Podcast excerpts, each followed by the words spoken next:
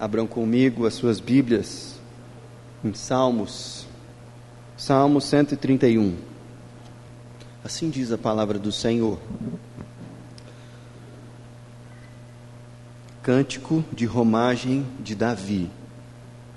Senhor, não é soberbo o meu coração, nem altivo o meu olhar. Não ando à procura de grandes coisas, nem de coisas maravilhosas demais para mim. Pelo contrário, fiz calar e sossegar a minha alma, como criança desmamada se aquieta nos braços de sua mãe. Como essa criança é a minha alma para comigo. Espera, ó Israel, no Senhor, desde agora e para sempre. Essa música se chama Acordo e ela é do Estênio Márcios. A letra dela diz o seguinte: Me diga, andorinha, você que já voou o mundo inteiro, se houve um momento só por cima dos continentes, por sobre qualquer cidade, em que lhe faltou o céu?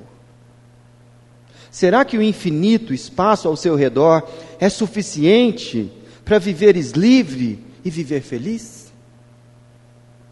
Me diga, peixinho dourado, senhor do vasto oceano, que brinca nas correntezas, se esconde em velhos navios, mergulha nas profundezas, se, se nunca, sem nunca chegar ao fim.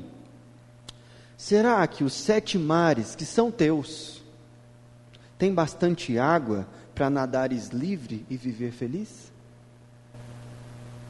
Puxa uma cadeira, ó minha alma, que eu quero lhe perguntar. Por que me roubas a calma e botas tristeza no olhar? Vamos entrar num acordo, vida tranquila viver. Lembra daquilo que o Mestre falou?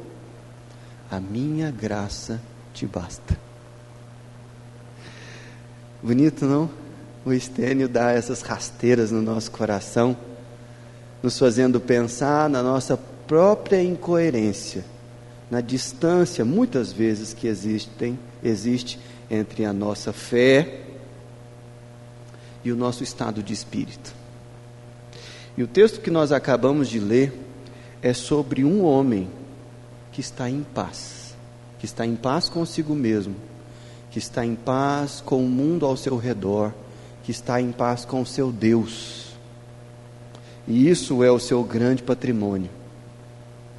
Me parece que ao ler as Escrituras, esse é um dos benefícios produzidos no coração daquele que tem uma profunda comunhão com Deus. Ele é livre da ansiedade, seu coração fica é, tranquilo nos braços do Senhor e experimenta abundância e contentamento. O texto que a Enidel leu no início desse culto fala, por exemplo, da experiência de Paulo com esse mesmo assunto, mas relatado de uma outra maneira. No Salmo 131, Davi, poeticamente, musicalmente, registra essa experiência de contentamento espiritual da sua maneira. Agora, o apóstolo Paulo, em Filipenses capítulo 4, ele fala da mesma experiência, só que agora escrevendo uma carta à igreja de Filipos. E o que ele diz? Vou ler para recordar a sua memória. Filipenses 4, a partir ali do finalzinho do versículo 11. Aprendi a viver contente em toda e qualquer situação. Versículo 12. Tanto sei estar humilhado como também honrado de tudo e de todas as circunstâncias já tenho experiência, tanto de fartura quanto de fome, assim de abundância como de escassez. Versículo 13: Tudo posso naquele que me fortalece. Essa é uma versão paulina da, do contentamento que encontramos no Salmo 131. Eu gostaria de, nos próximos minutos, caminhar com vocês, estudando esse salmo, olhando para ele e, e percebendo nele essa realidade do contentamento que a experiência com Deus, que a comunhão com o Senhor, que andar com Jesus produz no coração do seu discípulo. E basicamente o que eu quero apresentar para vocês é a realidade desse contentamento. O exercício que nos treina a esse contentamento. E a esperança, que é o fundamento desse contentamento. E todas essas coisas estão aqui nesse texto. Se não veja você a realidade do contentamento no versículo 1 do Salmo 131. Veja: Senhor, não é soberbo o meu coração, nem altivo o meu olhar. Não ando à procura de grandes coisas, nem de coisas maravilhosas demais para mim. Essa é uma realidade estranha à nossa cultura. Muito estranha. Por um motivo muito simples. Todos nós aqui temos a tendência natural de desejar coisas grandes e excelentes. Deixa eu te dar um exemplo muito simples. Ah, quem aqui não deseja é, uma refeição memorável? Uma viagem de férias daquelas assim para produzir memórias maravilhosas, lembranças para vários anos. Quem é que não, não desejaria uma casa confortável e ampla para morar? Ou situações que façam com que as pessoas reconheçam o seu trabalho e a contribuição que você tem dado. Todas essas coisas são boas. Todas essas coisas podem vir da mão de Deus para nós como sinais da sua bênção sobre a nossa vida, sobre a nossa história, sinais da sua graça e generosidade. Mas o que a nossa cultura faz é torcer o eixo de equilíbrio do nosso coração e nos fazer experimentar uma profunda ingratidão por aquilo que nós já temos e experimentamos. Se você dá uma passeada nas redes sociais, se você lida com as propagandas daqueles vídeos do YouTube que você é, gosta de assistir, quando você olha para as possibilidades que as muitas parcelas de um cartão de crédito podem oferecer ao seu consumo e às suas possibilidades de consumo, você começa a falar assim: nossa, mas é, eu queria tanto, eu queria tanto. O curioso é que não é ah, simplesmente as redes sociais e a nossa cultura de consumo que produz essa insatisfação. Ao longo da história, em outras culturas, em outras dinâmicas, homens e mulheres como nós experimentaram dessa ansiedade por consumir e fazer coisas e também de uma ingratidão profunda para com Deus sobre aquilo que Ele já nos deu. E a comunhão com Deus mudou o coração de Davi numa cultura diferente, mas pode mexer com o meu e com o seu coração também. Veja as palavras que Davi usa aqui e perceba. Ah, nós somos muito rápidos em identificar duas delas como pecado, mas a terceira nem sempre. Veja, versículo 1: Senhor, não é soberbo o meu coração. Ora, soberba é uma coisa que a gente fala, não, isso aí é pecado. Isso aí não serve. Não agrada ao Senhor um coração orgulhoso, soberbo. Em várias passagens da Bíblia, a gente acha e identifica isso como pecado. E Davi está falando assim: olha, essa não é a minha experiência. E alguém poderia até argumentar, falar, mas também já é rei, já tem tudo o que precisa ter, já é o homem mais poderoso do seu país. Bom, isso geralmente só produz mais ganância e mais desejo e não saciedade. Mas Davi está falando de uma experiência de saciedade. A segunda palavra,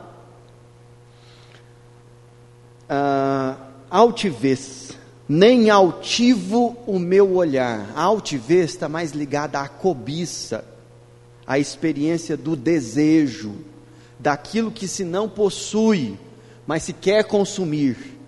Ele falando assim: Senhor, o Senhor conhece a minha alma. Eu não estou procurando anexar territórios a Israel. Eu não quero mais gado para os meus rebanhos. Eu estou em paz. Agora, curiosamente, na nossa cultura, isso muitas vezes pode ser, inclusive, interpretado como mediocridade. Uma pessoa sem ambições, uma pessoa que não deseja mais. Outra vez, outra palavra. Se a soberba e a altivez elas são facilmente identificadas com orgulho, a terceira não. Não ando à procura de grandes coisas nem de coisas maravilhosas demais para mim. A ideia de andar à procura ou buscar, buscar. A gente não interpreta isso como pecado, mas muitas vezes o nosso movimento em direção a algumas coisas diante do Senhor são de fato pecaminosas. E Davi aqui está falando dessa experiência de contentamento que o coração dele não estava. Como é que está o seu coração? Quantas e quantas vezes você tem visitado determinados sites só para ver se o preço daquilo mudou? Se tem uma promoção daquilo que você quer consumir? Como que está o seu coração em relação àquilo que você já tem e aquilo que você deseja angariar? Sua alma está em paz com o Senhor?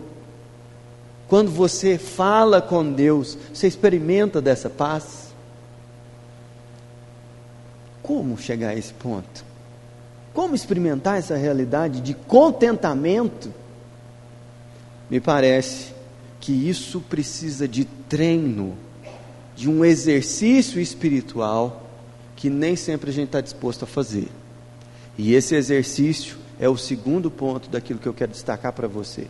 Se a realidade do contentamento é atestada no versículo 1, o exercício que levou Davi a essa condição está registrado no 2. Se não veja você, pelo contrário, fiz calar e sossegar a minha alma, como uma criança desmamada se aquieta nos braços de sua mãe, como essa criança é a minha alma para comigo. Perceba aqui que Davi, ele não fala que essa experiência de contentamento do coração dele veio como por um milagre de uma experiência com Deus profunda, da qual ele foi absolutamente e simplesmente passivo e encontrou esse, essa realidade maravilhosa de estar contente na presença do Senhor. Não. Ele diz no versículo 2 que ele fez calar e sossegar a sua alma. Olha que coisa! Fazer calar a alma, fazer sossegar a alma. Davi não está aqui se colocando numa atitude passiva, onde ele recebeu isso do Espírito Santo sem necessariamente buscar essa realidade, sem se exercitar nisso. Não é algo que a gente experimenta passivamente, é algo que precisamos batalhar por. E leva tempo para aprender, leva tempo para se exercitar. E veja um paralelo com o texto do apóstolo Paulo, lá em Filipenses. O apóstolo Paulo, lá em Filipenses 4,11, ele não diz que ele recebeu assim, por osmose ou automaticamente, o estar contente na presença do Senhor. O que, que ele diz no final do versículo 11? Aprendi, aprendi a viver contente. É um aprendizado, é uma caminhada, é um exercício que produz alguma coisa. É um esforço. Para quê? Para fazer calar a alma para fazer sossegar o coração. Não é interessante? Nós andamos muito agitados, muito superestimulados, extremamente inquietos. E depois ficamos perguntando por que, que as pessoas têm crise de ansiedade, de pânico. Porque tanta experiência de depressão e doenças mentais ligadas a, a, ao estado e a, e a relação com as emoções. Meus irmãos, a nossa cultura, com tanta ingratidão e inquietude, é uma fábrica de loucos, uma fábrica de insatisfeitos, de inquietos. Ir na contramão dessa cultura é fazer calar e sossegar a sua alma. Como? O que significa isso? Eu creio que o que está nos sendo ensinado aqui nessa passagem, e em outras palavras da Bíblia também, é essa experiência que Paulo teve e que os homens e mulheres de Deus ao longo da história experimentaram de como cantamos e de como vemos aqui nessa música do Estênio que eu li no começo. A graça de Deus nos basta. Ela é o bastante. O maná diário do Senhor, ele é nutritivo o suficiente para nos entregar tudo aquilo que o nosso corpo precisa. Que a palavra do Senhor tem o combustível necessário para que a nossa alma esteja nutrida. E que a experiência da oração, mesmo quando nós não somos assim eloquentes no, na presença do Senhor, ela nem que seja para estarmos em silêncio na presença do Mestre, ela é suficiente para quietar a nossa alma. Olha como nós somos inquietos. Eu não quero assim criticar diferentes tradições religiosas, mas eventualmente a gente vai orar com pessoas que elas aprenderam a orar da seguinte maneira: você vai orar com alguém e você começa a orar e a pessoa começa a orar junto. E às vezes a pessoa até pediu para falou, pastor, faz uma oração. Falou, pelo que eu posso orar por você? Por isso, por isso, por isso. Falou, tá bom. Aí eu começo a orar. Na hora que eu começo a orar, a pessoa fala assim, oh Deus, e ela vai falando também. Esses dias eu estava numa situação assim, eu falei, calma, calma, fica quietinho, deixa eu orar com você. Não, Senhor, mas eu estou decretando. Tô... Não, mas eu estou falando. Deixa eu te explicar. Fica quietinho. O Senhor está te ouvindo. Você não precisa com essa coisa toda, não. E é lógico que tem horas que a gente quer ser eloquente na presença do Senhor, quer falar, quer rasgar o verbo. Tem muitos salmos que registram isso. A nossa cultura é muito lenta em identificar momentos em que simplesmente ficar em silêncio na presença do Senhor é tudo aquilo que a gente precisa. É tudo aquilo que a gente precisa. Ter alguém intercedendo por nós. Será que isso é uma realidade possível para hoje? Bom, disso trata a esperança do contentamento. Veja o versículo 3. Espera, ó Israel, no Senhor, desde agora e para sempre. Esperar em Deus é ter esperança de que Ele existe e é recompensador daqueles que o buscam. Nós dizemos e de fato temos esperança em Deus. Cremos que Ele ouve nossas orações, que Ele age e que Ele nos socorre em momentos de tribulação tem vários textos na Bíblia que poderíamos sacar para demonstrar isso. Só que o que, o, o que Davi está dizendo aqui é um exercício momento a momento de fazer calar e sossegar a nossa alma, porque esperamos em Deus, porque temos esperança em Deus. A nossa esperança não está na nossa capacidade nos nossos contatos, na maneira como administramos os recursos que nós, nós recebemos da parte do Senhor. Conquanto exista uma responsabilidade de fazermos isso a partir dos princípios da palavra de Deus, a esperança de Davi estava no Senhor. Espera, ó Israel, no Senhor. Só que essa esperança não é uma esperança assim automática e plena o tempo todo. Davi está falando desde agora e continuamente até o para sempre. Ele coloca tanto o momento presente quanto a realidade futura e distante na mesma condição. Falei, aquilo que eu tenho para hoje é exatamente aquilo que eu tenho para sempre. E isso descansa o coração dele no Senhor. Isso deu a ele contentamento. E é disso que trata o Salmo 131. De uma realidade estranha à nossa cultura, que se chama contentamento. Que ela é produzida na caminhada cristã por um exercício espiritual de fazer calar e sossegar a sua alma. Mas nós não nos exercitamos nisso como se fosse um mantra vazio de esvaziamento da mente e do conteúdo do coração. Não.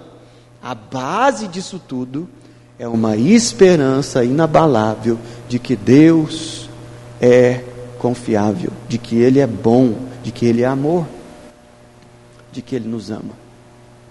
Por isso eu gostaria de encerrar esse nosso momento de, de reflexão chamando você a atenção para algumas coisas. Eu não quero ser leviano aqui com quem está experimentando a realidade de frequentes ataques de pânico e lidando com ansiedade num nível extremo. Mas eu quero chamar sua atenção para um texto bíblico que está lá registrado em Mateus capítulo 6, onde Jesus ele diz o seguinte: Não andeis ansiosos por coisa alguma.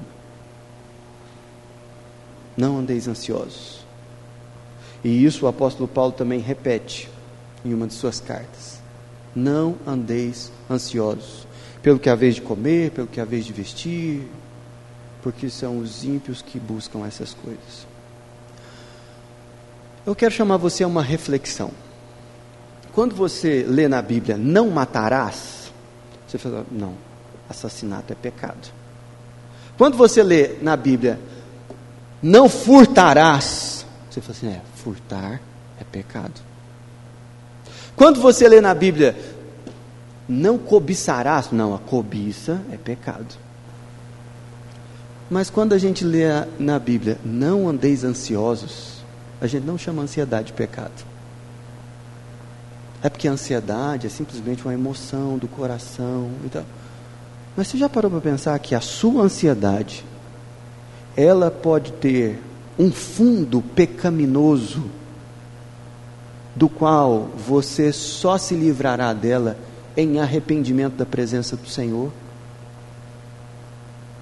Se esse for o caso, você pode fazer terapia, você pode tomar remédio e não vai resolver porque o seu coração não está quieto diante da presença do Senhor. Eu queria fazer você pensar nessa possibilidade a seu respeito.